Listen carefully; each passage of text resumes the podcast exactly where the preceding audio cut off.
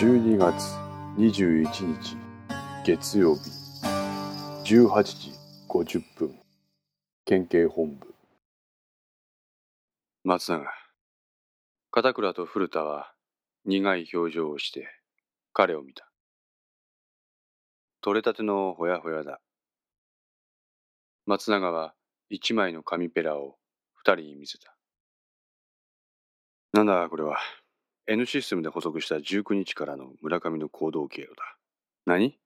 そこでお前たちに知らせたいことがある。そう言って松永はここで立ち話をするのは控えたいとして二人を県警の別室へ招いた。松永の存在に不審と疑念を抱いていた二人であるが、今は一刻を争う。そんなことは言ってられない。彼らは松永の求めに応じた。松永は手にしていた紙を机に広げ、口を開いた。村上の行動がおかしい。何がだ？ここを見ろ。片倉と古田は松永が指す20日の箇所を見た。七尾？そうだ。岡田が村上の行動に気になる点があると言っていたから、あいつの所有者ナンバーを追跡した。そしたらこうだ。片倉と古田は資料を読み込んだ。そこには村上の証言と今回の N システムによる村上の行動履歴を時系列で整理した表が記載されていた。村上の証言によると、彼は20日の12時頃に野子山の検問に会い、それから1時間かけて高岡に向かった。高岡に着くのは13時前後。そのまま氷見へ行くと30分後の13時半。そこのコンビニで30分滞在したので、14時まで氷見にいたことになる。そこから白衣を経由して金沢にそのまま向かえば、1時間50分程度だから、16時ぐらいには金沢に入る。村上の氷見までの時刻に関する証言は N システムのものとそう異なるものではなかった。しかし、それからが違う。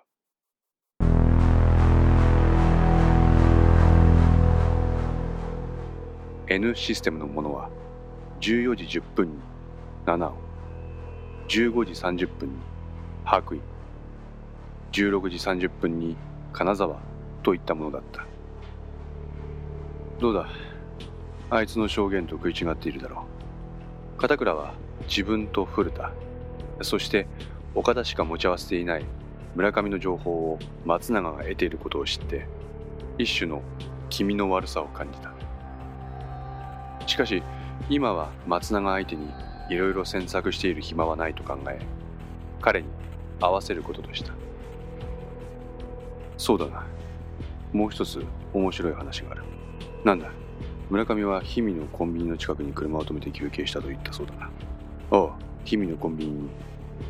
村上が滞在した形跡がない。何？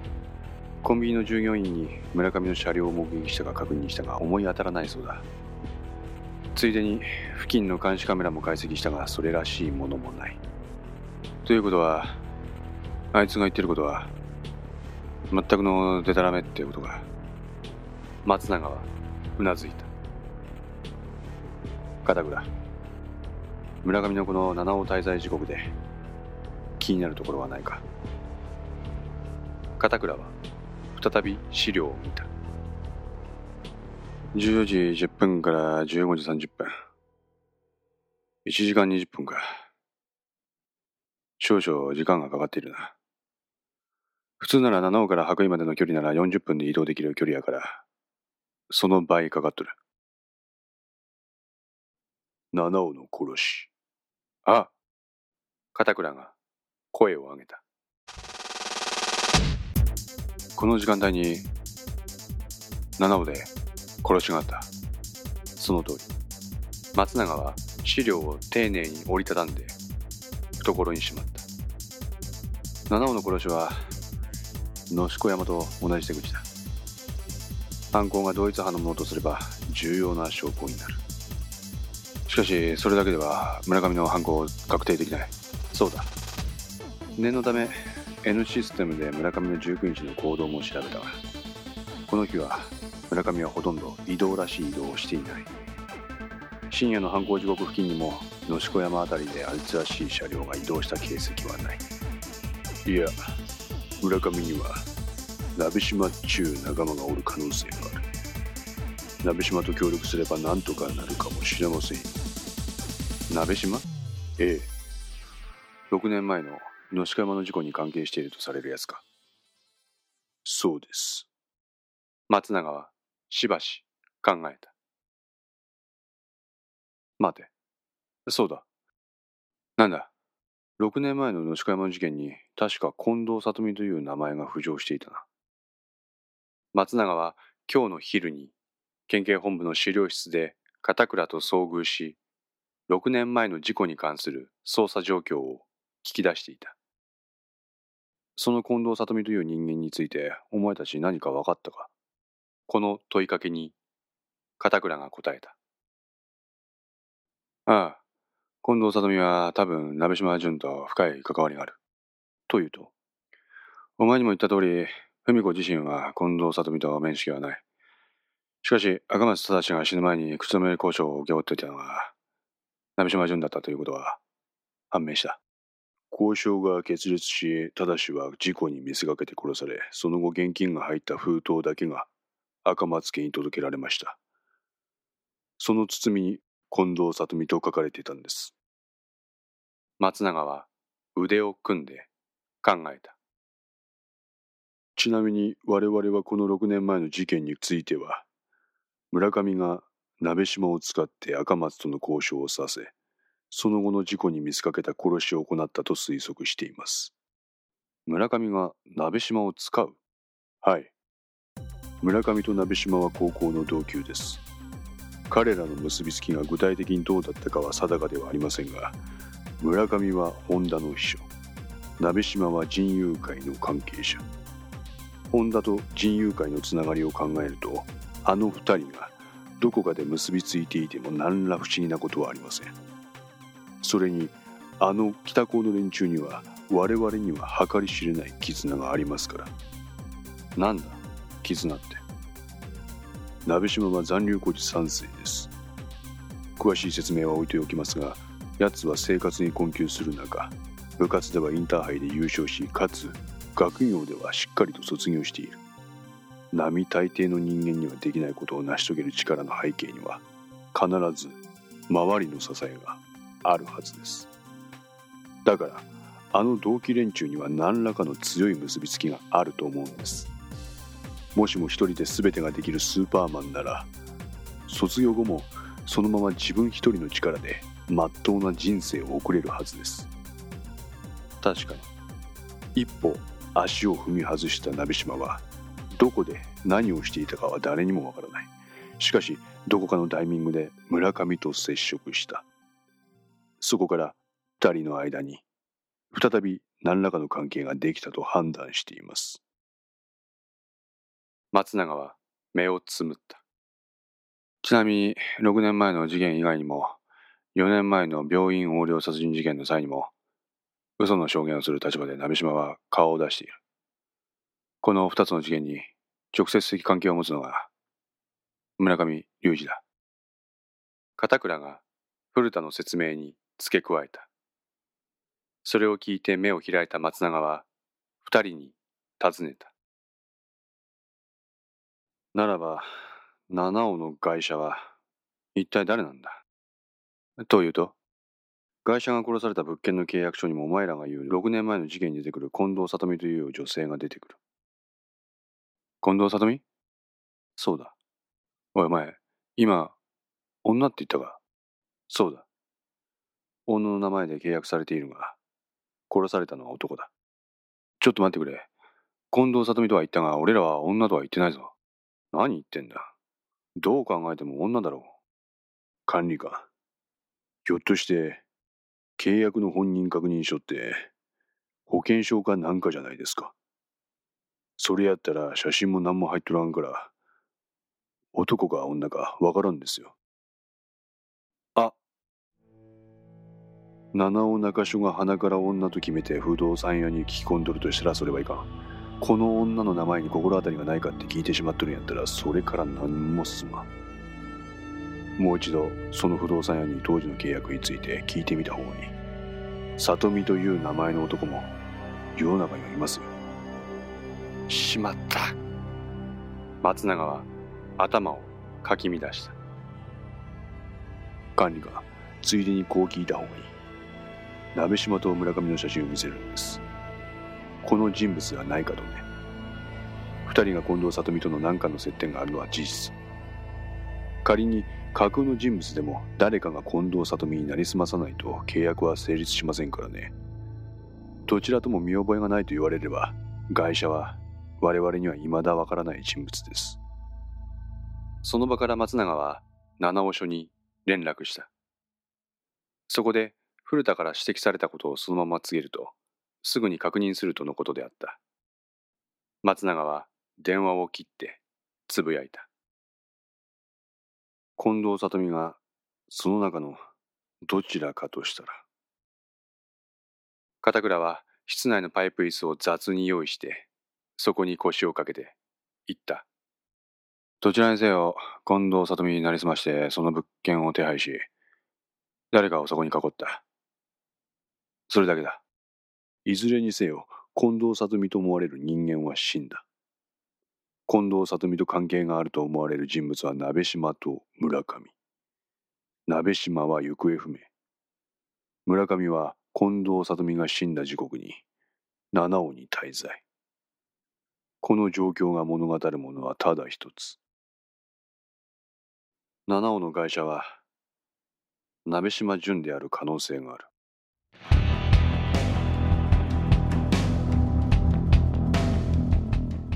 松永のこの発言に室内は静まり返った。ここで無線が入った。そごうからである。こちらそごう女の正体が判明しました。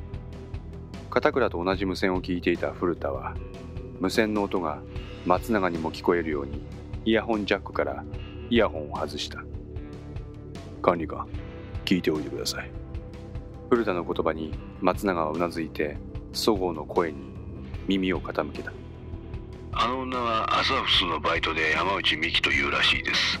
朝フスは月曜定休ですが仕事熱心な女で時々休みの日にも細々とした仕事を片付けに来ることがあるそうです。その山内と村上はどういった関係だ？関係ってほどのものはないようですよ。今日の15時頃に村上が朝フスに来たようなんですその時にあいつは突然気を失って朝フスで休んでいったそうなんですよ。その時に看病しとったのが山内やったってだけです。なんだよ。ただそれだけか。ええそれだけなんですよ。まあただその山内っていう女ですが佐竹とちょっといい感じになっとるようでして。佐竹？ええ。ああうん。分かった。そうそのまま朝フスを見張っていてくれ。片倉は？無線を切った。父さんどうも。こんな切羽詰まった時に村上が色恋沙汰に首を突っ込むとは思えんな。そうやろ。まさかその山内をネタに佐竹をゆすって自分に都合のいい証言をさせようとしているのか。松永のこの言葉に古田と片倉はハッとして彼の顔を見た。それだ。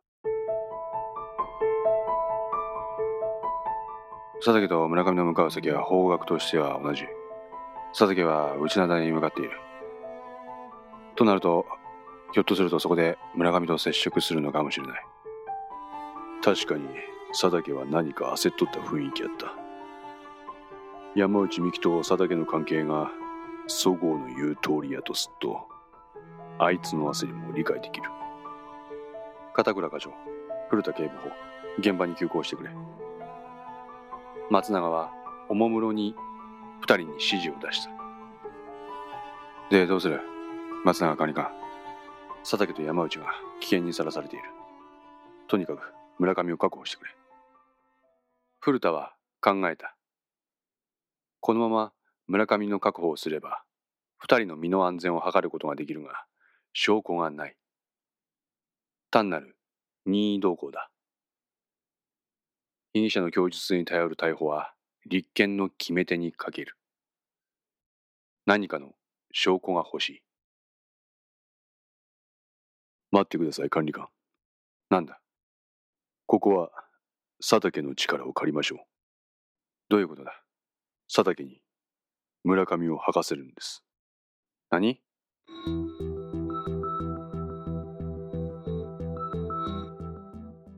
本部長からは明日の6時までに詰めろと言われております。ほやけど、今から犯人に関わる村上の証拠を抑えるとなると時間がかかる。仮に任意同行したところでわしら警察にはあいつは絶対に口を割らんでしょう。何かとグリップが効く立場ですからね。じゃあどうすんだほやから、今回の事件とは特に関係がなさそうな佐竹に聞き出してもらえばいいんです。わしらが聴取するよりか佐竹の方が村上の警戒心を解くことができるでしょう。幸い村上は今から佐竹と接触するようですからね。今、古田が提案する方法は前例のない捜査方法だった。捜査員を犯行グループと思われるものに潜り込ませるおとり捜査でも何でもない。おとり捜査ですら違法の疑いがあるというのに、あろうことか古田は警察の代わりに佐竹という一民間人に被疑者から情報を聞き出すよう依頼している。100歩譲っておとり捜査が合法であるとしても、捜査員を危険にさらすならばまだ理解ができるが、古田が提案するものは民間人を危険にさらす前代未聞のもの。松永は額に手をやって目を閉じ考えた。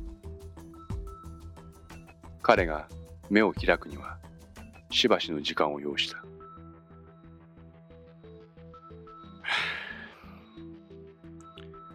どうやってやる？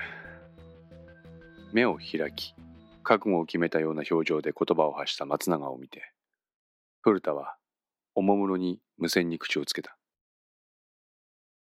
岡田、今どこや？内灘です。内灘大橋に向かって走行中です。佐竹を止めろ。え？いいから止めろ。お、了解。父さん、止めてどうするんって。3分後、岡田から無線が入った。佐竹確保。よし、岡田。そのままお前の無線を佐竹に渡せ。話す時だけ無線機のリモコンのボタンを押せって言え。了了解。その場にいた片倉と松永は、唖然とした顔で、古田を見ていた。佐竹さん、古田です。何なんですか、刑事さん。佐竹さん、村上さんと会うんでしょ無線の向こう側の佐竹は沈黙した。う。あなた、山内美紀さんを助けに行くんですね。刑事さん。時間がないんです。わかりました。あなたそのままイヤホンして、すぐに現場に向かってください。わかりました。そのまま聞いてください。我々はあなたにもしものことがないように万全の体制で警備します。あいつは、一人で来いと言いました。それなら、あいつにわからんように人員を配備するだけですわ。古田のやりとりを見ていた片倉は、松永に内灘大橋付近に複数の人員を派遣するよう進言した。今、本部長は北署の捜査本部で会議中だ。何言ってんだ。一刻を争う事態だよ。会議中でも何でもいいから本部長に連絡して、人員配備だよ。本部長なら分かってくれる。分かった。松永は携帯電話を取り出して、朝倉に電話をかけた。案の定、朝倉は会議中であったが、彼は電話に出て、松永の応援派遣要請に快く応じてくれた。警備部の精鋭を極秘裏に内灘へ送ってくれるそうだ。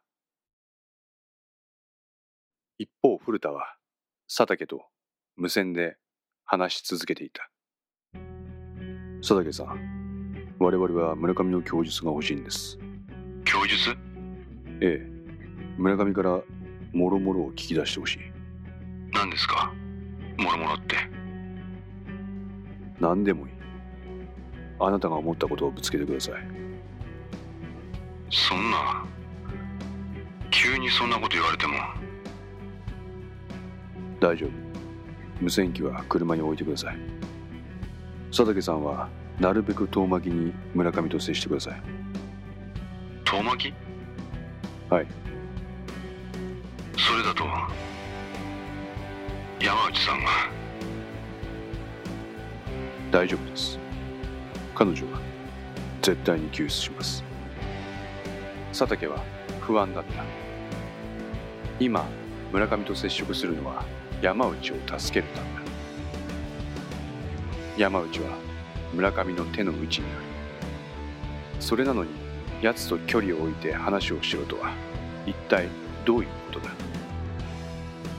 そろそろ着きます。内灘大橋のたもとです。了解。佐竹さん頼みます。我々を信じてください。古田は無線を切り松永を見た。彼は大きく息をついてやむをえんと言った。一方片倉は古田を見てうなずいた。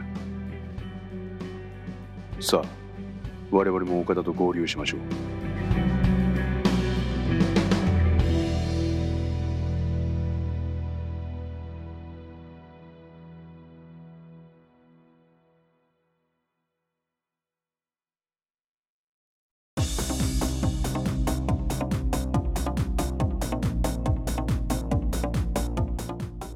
5の線いかがでしたでしょうか？